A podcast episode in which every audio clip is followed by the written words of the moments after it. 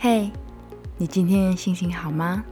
这里是心里那些事，我是 Becky，我是 IC。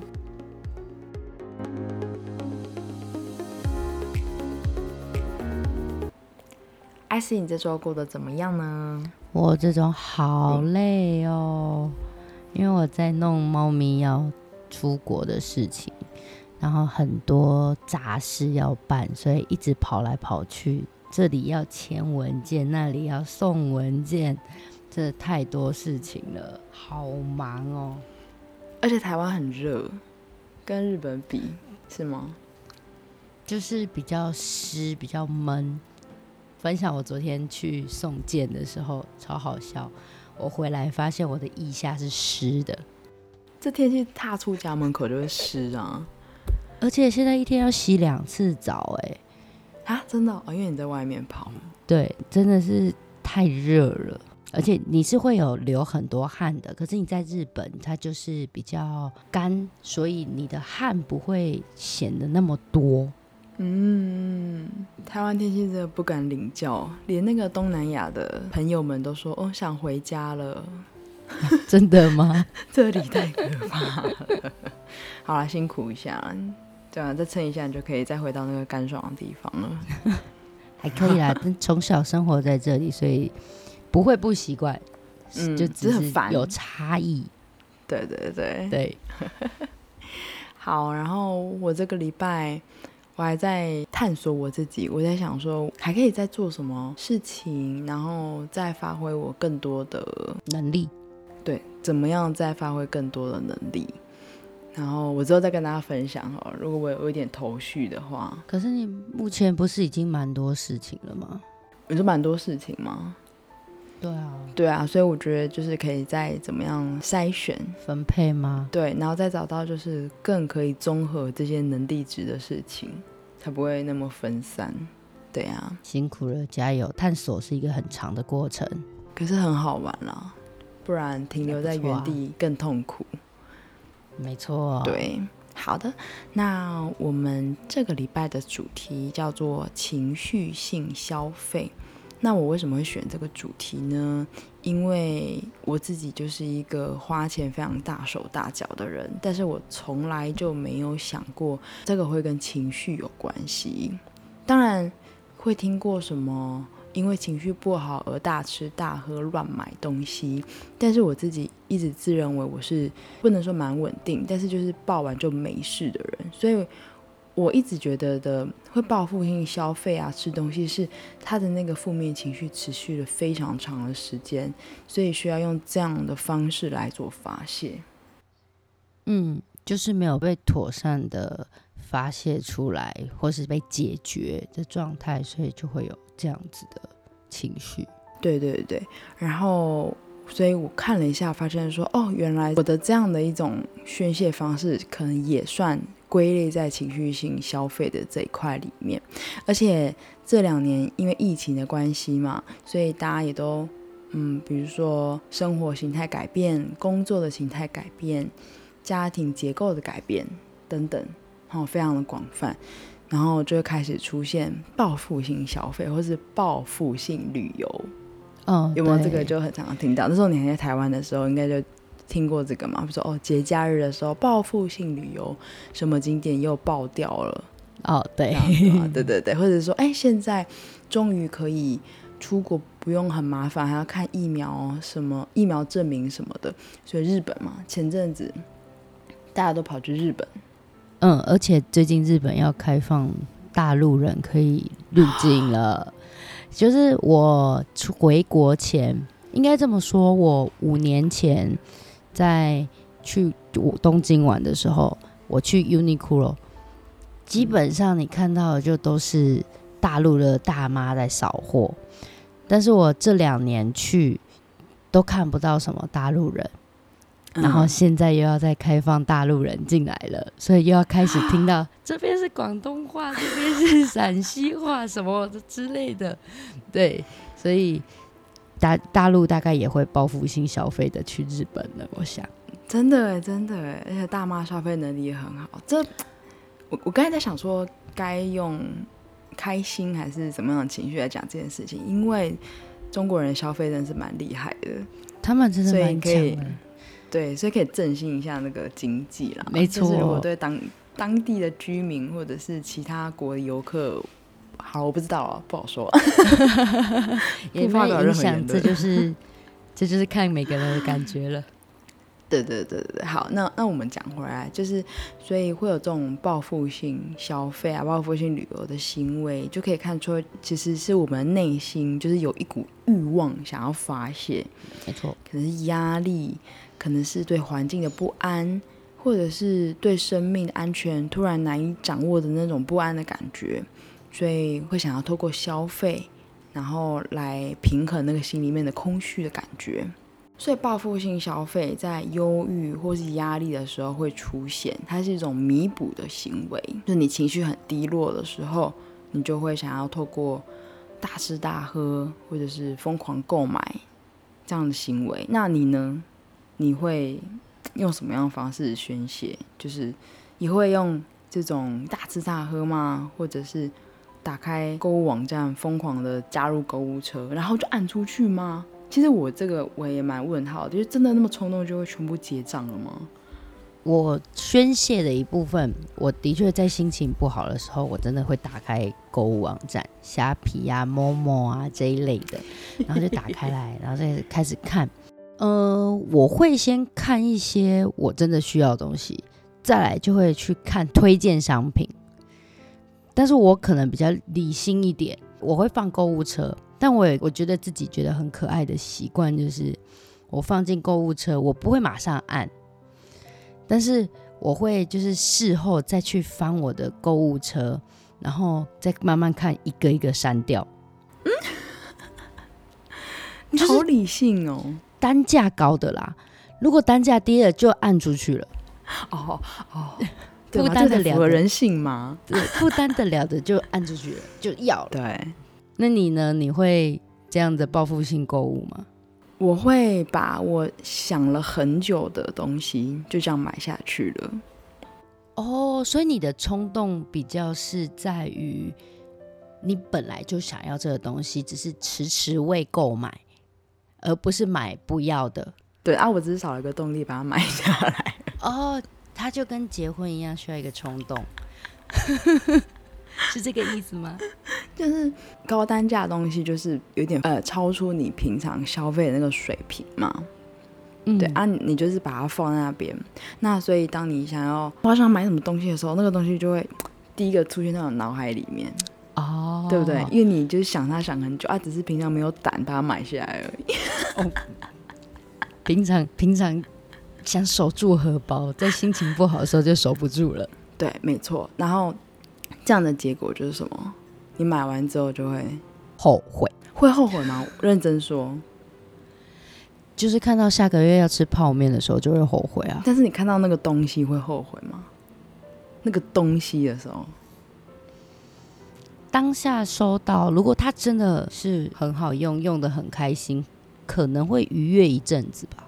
但是当你要付钱，对就是现在网购很方便，对，刷卡下个月要付费，你发现自己这个月好像要少吃一点牛排啊，少吃一点好料的时候，又又不开心了。或者是就是分到什么十二期的时候，每个月都要看到那一笔钱，就知道前前两期可能还是会开心，但是看到第六期，你就会心里会非常的一股火，说我为什么要做这种事情啊？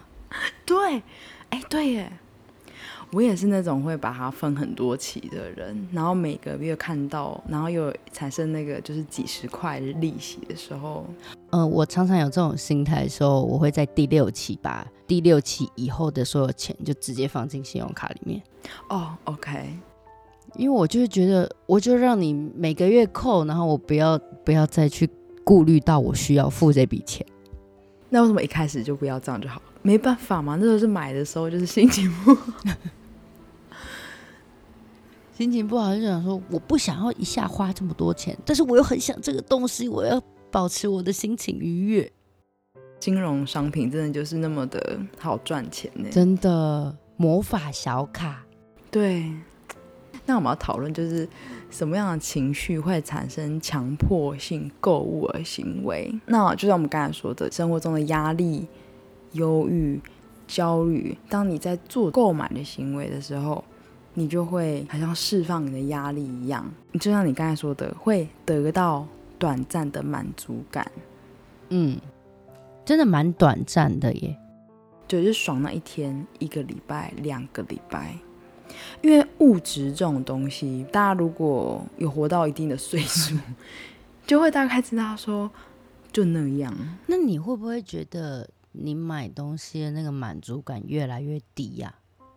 我记得以前可能我拿到一个东西，我会开心，可能蛮长一段时间。比如说拿到一只新 iPhone，我可以最起码嗯开心个半年，嗯，一年，你就觉得哇，我这个今年都是拿最新的手机。可是慢慢就发现，哦，就手机啊，我买新的，我拿到我就，哦，哇，用的第一个月很开心，第二个月，哦，朋友看到了说，哇，你拿最新的手机，那再来就没有人关心这件事之后，你就真就没感觉了，真的哎，嗯，所以我就是不要这么感慨，就是你。就是要找到那个内在的快乐，而不是要去一直追求买到什么东西。因为你等于是你的目标是买到那个东西，然后买到之后，你的目标就没了，就结束了啊。然后嘞，哦哦，对，那个感觉就有点像达到了一个目的了，这个成就 get 了，就然后突然没目标，反而有一种失落感。对对对，然后就要继续面对账单啊。分期付款呐，那个只有更不开心吧？对对，所以就是会陷入这种。而且如果你又不改变的话，就是你又不去摆脱这种用买东西来释放压力的行为的话，你就会陷入无限的循环，然后会因为没有办法掌控自己的购物欲望而引起更强烈的忧郁感觉。现在网购越来越方便之后，我发现这样的心态越来越明显，而且你会觉得越买越大笔，会就是需要更多的金钱去填补你的那个不满足的感觉。嗯，没错。然后像我自己，就是我不是说我这一个礼拜，其实我我已经往前推大概快一两个月了。我都是一直在找说，哎，我到底可以在发展什么来发挥的能力嘛？其实，其实这个探索过程更多也是会引发一些焦虑，因为我想要快一点，快一点找到，所以有各种的，比如说什么线上课程啊，或者是现在不是大家都可以开课吗？然后或者是什么书，我看到之后觉得可能符合我，我就买。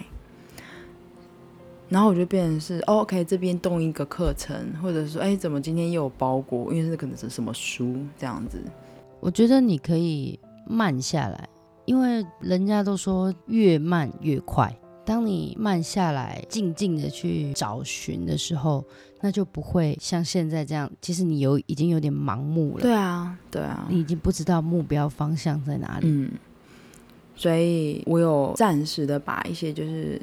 可能要在往外探索的那个，先稍微收回来一点，先整理一下我现在手上到底有什么东西。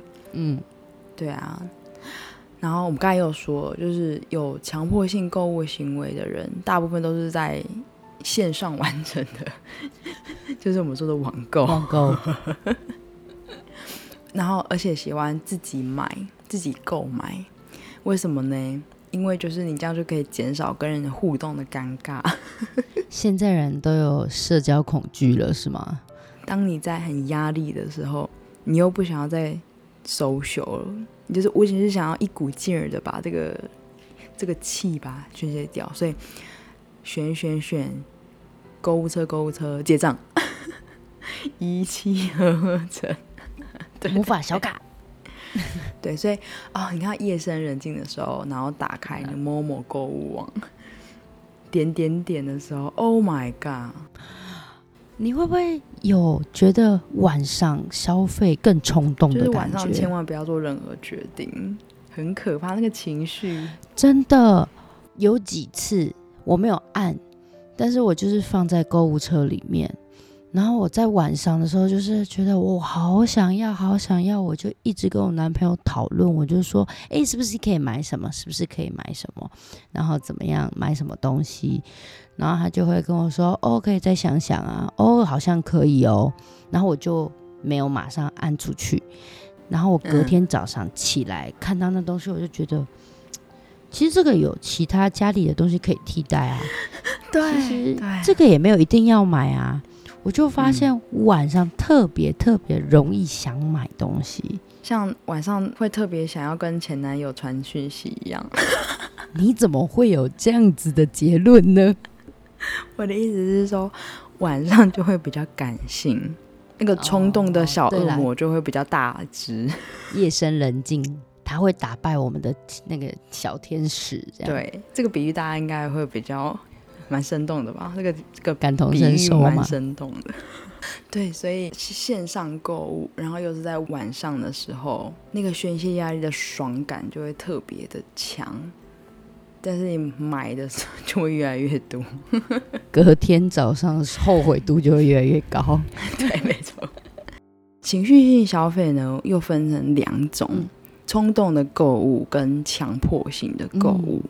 那冲动性的购物大多来自于外在诱惑趋势，比如说我们去百货公司看到哇，这个月是周年庆，各家专柜都把那个最漂亮、包装最新的商品摆出来，然后人家我们上上一集说的嘛，对，最大的折扣。然后我们上个礼拜说的吧，那个多巴胺的分泌。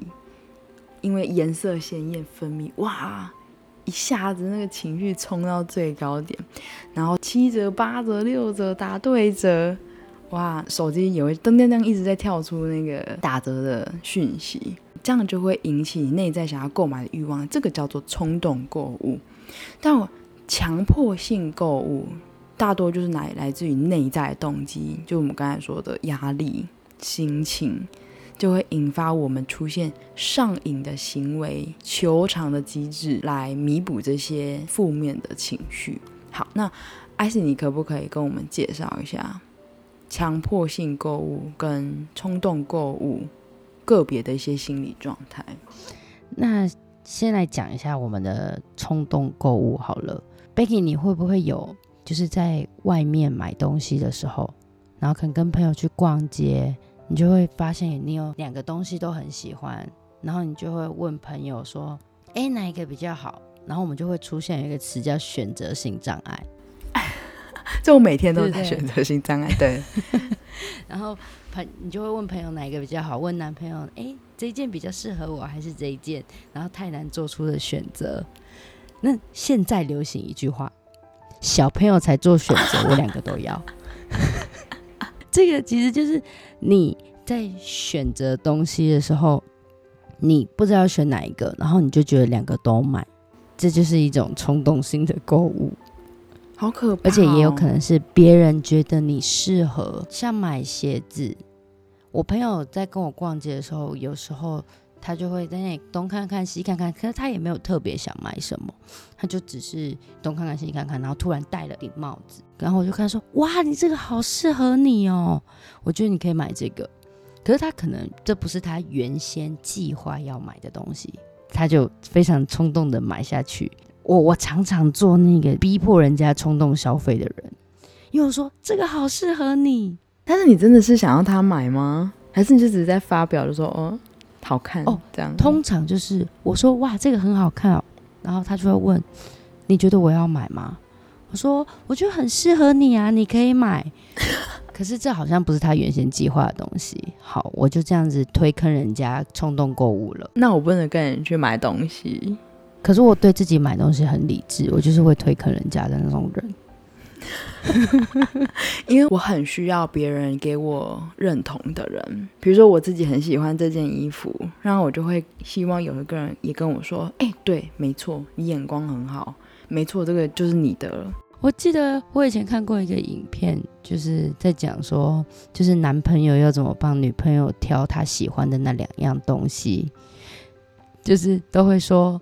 通常男朋友选的都不会是你最想要的那一个，然后你就会问说，为什么是这个？这个不好吗？但其实你心里早就有答案了。然后男朋友就会生气，如果有情绪化，男朋友就会生气。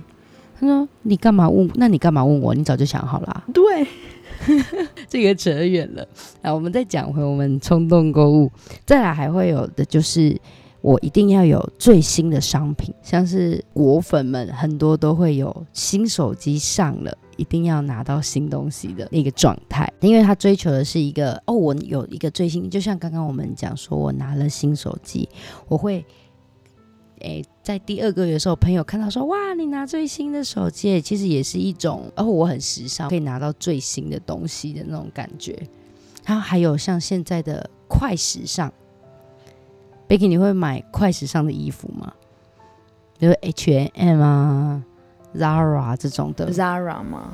对，我我会啦，但是我不会到，比如说他每三个礼拜换一次。新品的时候就去购物一次，我你还知道三个礼拜换一次新品哦？呃，我是企业管理学系的，还是要知道一下 OK 模式。对，但看但是的确啊，就是一个月内他们真的就会换，全部换新的。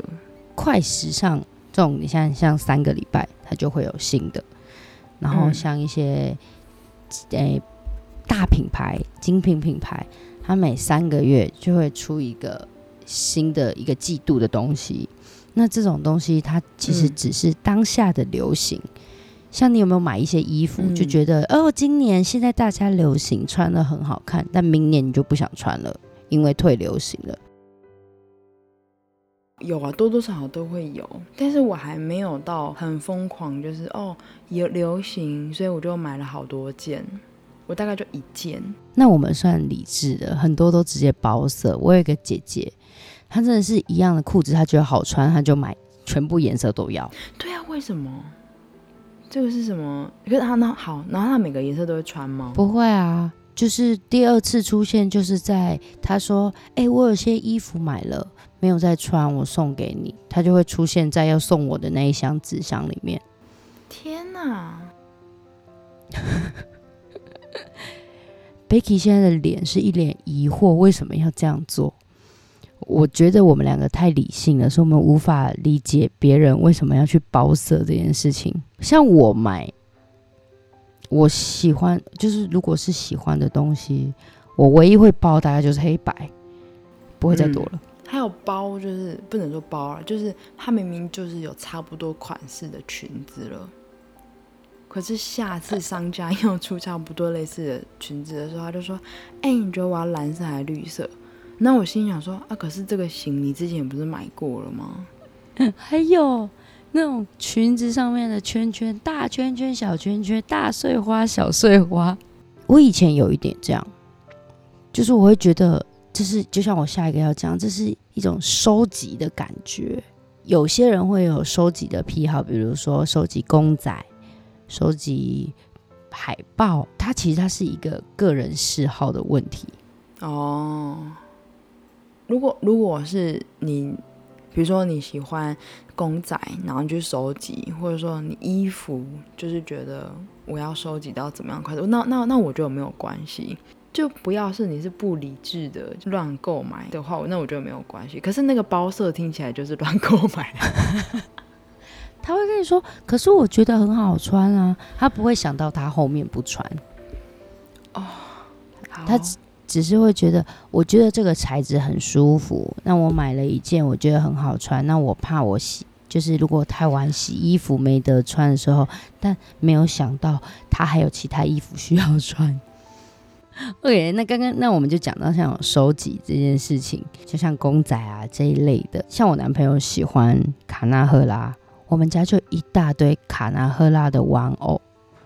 然后我记得疫情。的那一年，八十五度 C 有跟卡纳赫拉联名，那你就是买多少钱就可以加购它的周边商品。他给我疯买了一千多块，一千多块是不含你还要先买饮料，然后他才让你加购的钱哦。然后就疯买了很多。其实我觉得收集就是你可能这些东西，我觉得这都这没有关系，但是你如果去买了这个东西，然后这个东西你家里其实也有重复的，那只是因为它上面有你喜欢的那个人物的图案，那我觉得你就冲动，因为还是要看这个东西的实用性是怎么样的。那他有后悔吗？他不后悔啊，因为他很喜欢，但旁边的人看起来就会觉得你这样子很荒唐。可是对他本人讲，那个那个就不叫冲动购物，因为但旁他就是要。旁人看起来很冲动。比如说，你看最常出的联名什么马克杯，请问谁家里没有十几个马克杯？我为什么还需要那一个马克杯？而且你不是拿，只是因为上面有他喜欢的图案。如果你是拿来收藏，你是本身就在收藏马克杯，那我觉得就算了。就是真的要拿，就是你买来你是觉得说哦我要拿来用的，那是不需要太多余了。他可能不是那个整理家里的人嘛，所以他就觉得 不知道收那个打扫的人的辛苦，收纳的人的辛苦。好，再来第四个的话，就是会有购买一些重复性太高的东西。买厨具的时候，我最近突然就觉得说，因为现在功能性的厨具实在太多的，而这些功能性的厨具，它可能都会变成是可能它有单一作用，比如说咖啡机，但是其实泡咖啡有百百种方式，你也可以拿个滤网，就直接放在杯子上，放咖啡粉，倒水就好了，但是你就要出现一个咖啡机，然后比如说。汤匙，你会觉得哦，我捞甜品是一只汤匙，我捞汤是一只汤匙，我捞小菜又是一只汤匙，但其实他们都可以用差不多的汤匙去解决这件事情。我想到我阿姨，大阿姨，嗯，她煮饭的时候，她就是大大的体现，其实。一个菜刀也可以兼具汤匙的功能，它就是会把，它是切菜切一切，然后就会把那个菜刀伸进去旁边的汤锅里面搅一搅，然后再拿出来继续切菜，这样不会串味吗？你这菜又不是要煮汤的，它是边切呀边边丢进去汤里面，所以一般 所以一般的样子应该会是切菜切一切，然后放下刀子。然后有一只专门煮汤的，对，搅搅搅，然后又会再有另外一只试味道的小汤匙会登场，然后去试那个味道，对不对？可是他就会就是一个菜刀完成这些动作。对啊，他在切生的东西，然后下去汤，哦，他觉得下去就消毒过，然后起来试一下味道，这样吗？对，你看，对，其实如果我们不买重复性的东西，我们也可以办到这件事情。好，大家大家可以审视思考一下，就是我们在购买这东西的时候，家里到底有没有可以替代的东西，才不会在买回来的时候发现说，哦，我用不到，我用不了，我干嘛要买它？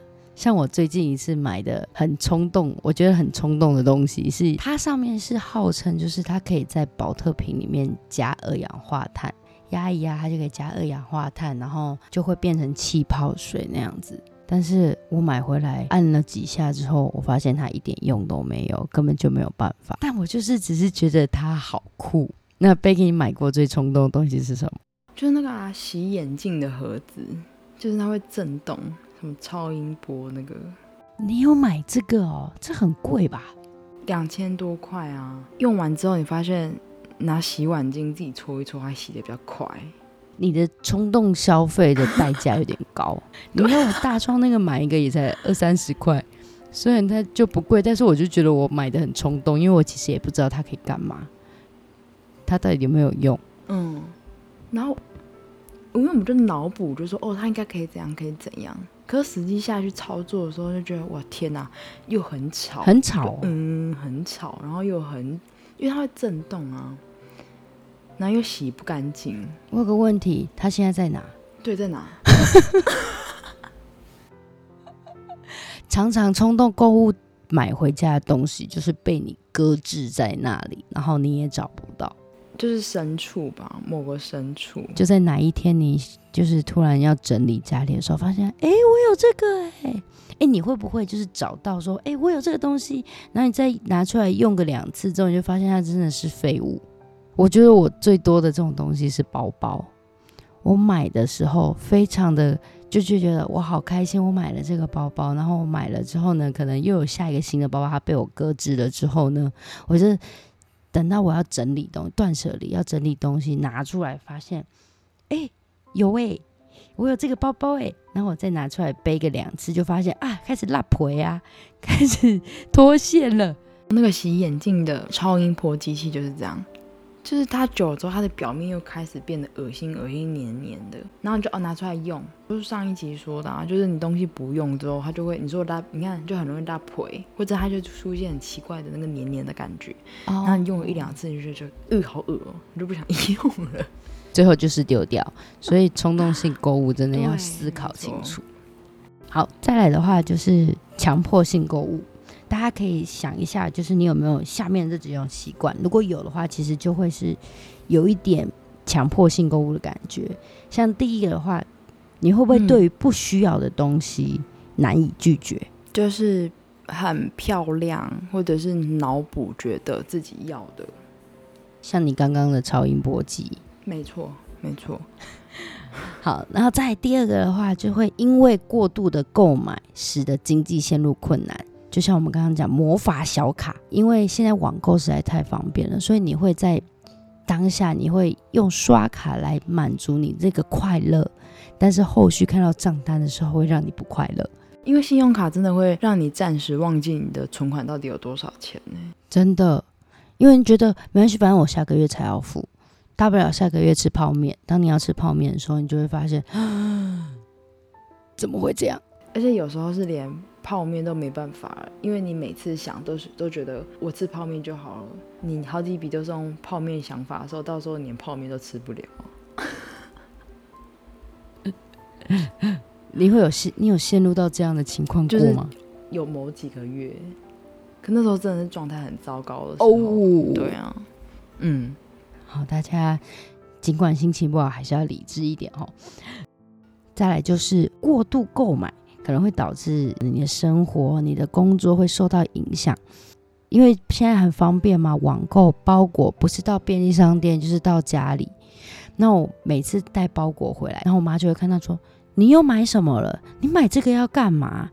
那有时候买的时候，你可能真的只是因为当下心情不好，所以你购买，然后又被妈妈这样子讲，讲了之后，你就会对她大小声，真的的确就会影响你们两个之间的关系。不止妈妈啦，可能男朋友有时候也会，因为男生的消费力是比较理性的，他们比较在于说，我就是需要这东西，我就只买这个东西，不会像女生很感性的需要都觉得就都需要买，所以这会就你如果过度的购买，就会可能会导致家里面会受到影响。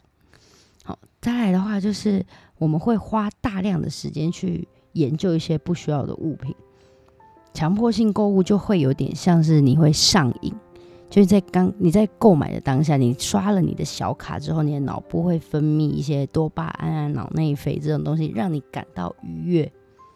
像我之就是一前面前一阵子，在我出国之前，我发现我有一个心态，就是我一直网购，网购到就是我如果今天没有包裹，我心里面会反而不愉不快乐，我会觉得，哎，今天怎么没有东西？我没有拆包裹的那个感觉，我就会觉得心里空空的，然后有时候会失落。真假的？对，因为我不知道我为什么会发现我自己会有这些情绪，但是大家都可以自己研究一下自己是不是也会有同样的感觉，就有点像毒品上瘾的那种感觉，我觉得蛮可怕的。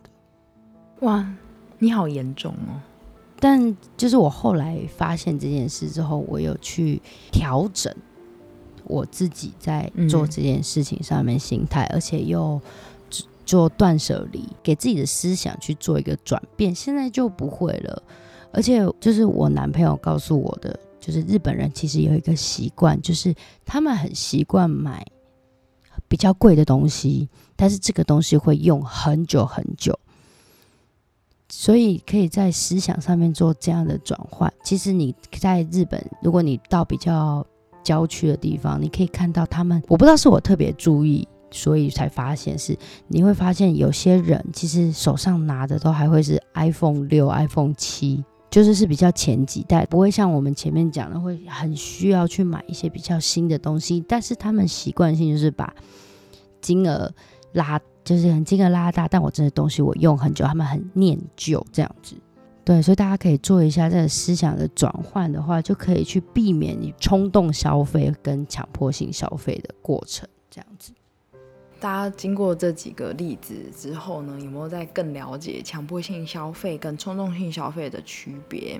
但是我觉得其实偶尔失控，然后来买东西，我是觉得没有关系。但是你要了解一下，就是你会有这样的行为背后的原因是什么？偶尔的抒发，偶尔的不理智，其实也是平衡身心力的一种方式。但是还是要有一个一条理性的线把我们拉住。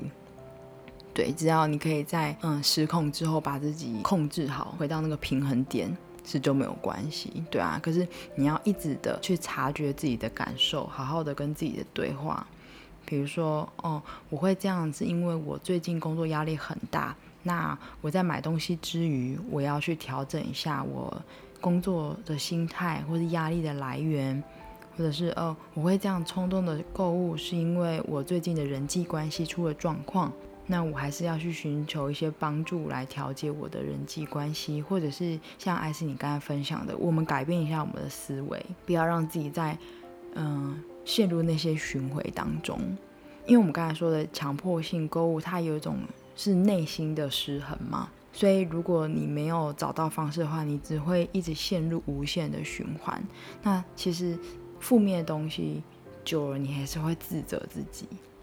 比如说，哦，我就是 买太多东西了，然后我就是要还信用卡的钱，你就会责备自己说，哦，我为什么又这样子乱买东西，就会变成一个蛮可怕的恶性循环。对，所以我们今天跟大家介绍这些呢，无疑就是要让大家，嗯，回想自己是不是这样的行为，然后多一个步骤，就是好好的感受自己，然后找回那个平衡，这样 OK 吗？好。哎，我好喜欢今天这集哦，因为很贴近我们平常的日常。因为消费是每天算是 anytime 都在做的事情吧。你们每天在想说，我我等一下吃什么，或是我今天需要买什么？对对对。所以我觉得，如果大家可以在这种很日常的事情上面都可以做调整的话，那我们说的情绪这部分，应该可以慢慢的来修正到自己最舒服的样子。嗯，好，那我们今天这集就到这边。那我们不免俗的，就是要来分享这一周对自己最有感的一句话或是一件事情。而且，你知道台湾这个礼拜很流行一个网络小短片，叫做《山道猴子》吗？知道。我前两天 不知道为什么被我男朋友才讲跟我讲到这东西，哎，我就把它看完了耶。好看吗？你喜欢吗？我喜欢它的呈现方式，但是内容的话，可能太贴近大家的生活了，所以我觉得就很像人，大家不喜欢把丑陋面被拿出来显示在太阳底下，所以内容我倒觉得还好。不讲它的内容啊，我是想要分享它最后一集，就是它下集最后的那那一句话。哎，等一下，我把声音放出来。好，我想要分享的是三道猴子他下集最后塞内卡这个大师讲的一句话，就是我们在想象中受的痛苦多于现实中。我觉得这个也很贴近我们今天的主题，就是我们一直在我们自己的想象跟里面在痛苦。然后我们就会把它反映在我们的现实生活中，所以别人可能看起来说啊，你怎么乱买东西啊，你什么刷卡又爆了，但是就回到我们内在，其实是我们内在把自己无限的膨胀，那个可怜的感觉膨胀太大，对吧？你买东西可能只是想安慰自己，说哦没事没事没事，但是自己可能也没那么惨啊，也没那么难过啊。就自己在那边觉得，哦，我好可怜哦，这样子。好，就是这是我这礼拜很有感的一句话。那 IC 呢？这礼拜真的就是在处理猫咪的事情。但是讲出来，我怕太抨击啦。但是我就大概讲一下，就是我发现很多工作啊，还是很多公司，其实它都没有一个固定的 SOP，所以会导致就是像我，如果我们是外行的人，我们需要去处理某一件事情的时候，我们就没有办法照着步骤去走，这就会导致做事的效率就是很缓慢、很低。就是会希望很多的事情资讯可以更流通、更透明化，让大家可以更浅显易懂。像我在处理猫咪的这件事情，我就会把我就是做这件事情的过程。还有我遇到了什么困难，怎么样的写成文章，然后分享给大家，让大家可以不会像我一样盲目的完全没有办法，或是完全没有资讯可以去处理，而是一定要花很大一笔钱请人家来处理。那这个过程其实很繁琐，然后也搞得我自己其实压力很大，我还几几经崩溃。所以这是我这礼拜觉得非常痛苦，也觉得体制下很好笑的一件事情。不过你愿意把它写出来，就变变成一个懒人包啊！我觉得是造福大家，也是件很棒的事情。因为对，因为现在真的找那个资讯实在是太困难了，所以我也希望写出来，就是帮助大家以后不论会不会遇到啦。当然，带宠物出国这件事情是少数，但是如果可以因为我这样的方式而帮助到大家，在未来做这件事情会更流畅，那我觉得就是很棒的一件事。嗯，一定会的，一定会的。呀好，那你心里面有没有一些事情想要分享，想要找人讨论，但不知道该对谁说呢？欢迎寄你的 mail，寄你的心情，寄你的故事到我们的信箱。那我们会在之后的集数来分享你的心情，和你聊聊你的故事。我们的 mail 会放在资讯栏的地方，期待你的来信哦。那如果喜欢我们的频道的话，也欢迎帮我们五星订阅并留下评论哦。那我们的频道现在可以在 s o n On、Apple Podcasts、KKBox，然后 Google 播客，还有 Spotify 等等都可以听到。那我们就每周三晚上九点跟大家不见不散，不见不散。我是 Becky，我是 IC，拜拜。